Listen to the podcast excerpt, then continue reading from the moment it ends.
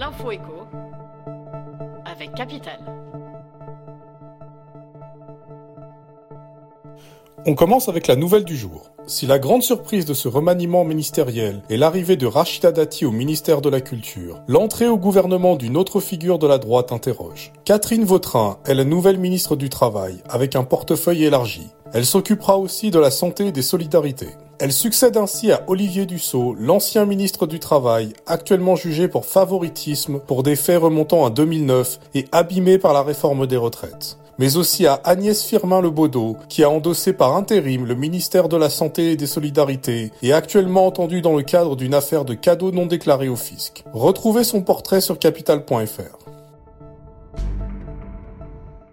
On poursuit avec la question du jour.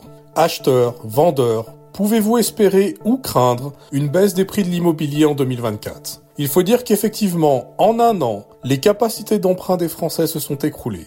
La faute aux hausses successives des taux d'intérêt qui ont renchéri le coût du crédit et exclu du marché de la transaction de nombreux candidats à l'emprunt immobilier. Ces difficultés de financement se sont traduites par un recul des ventes de plus de 20% en 2023. D'après l'estimateur en ligne Meilleur Agent, en 2023, les prix de l'immobilier ont déjà commencé à reculer, en moyenne de 1,8%, et à en croire les professionnels, tout laisse à penser que la tendance devrait s'accélérer.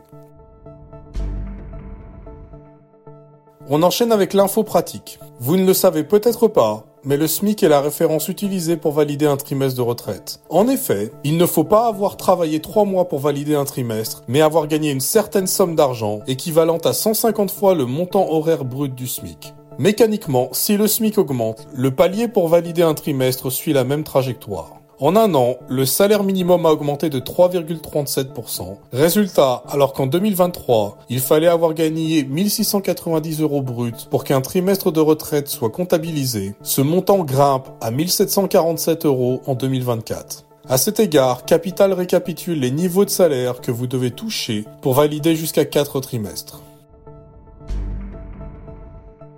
On finit avec l'affaire du jour. Avec ses cabinets médicaux feutrés et ses opérations à plusieurs milliers d'euros, la planète chirurgie esthétique semble loin des règlements de compte. Et pourtant, dans cet univers où rivalité et égo s'entrechoquent, le docteur Nicolas Larry, installé à Marseille, est depuis 2020 la cible d'une offensive en règle, menée à coup d'avis négatifs de faux patients postés sur sa page Facebook et sur Google My Business. Derrière cette entreprise de démolissage digital se trouve, le docteur Larry en est convaincu, L'un de ses concurrents, le parisien Olivier Gerbeau, spécialiste lui aussi d'une technique de remodelage du nez. La justice, pour l'instant, a largement donné raison aux praticiens phocéens. Plus d'infos sur notre site.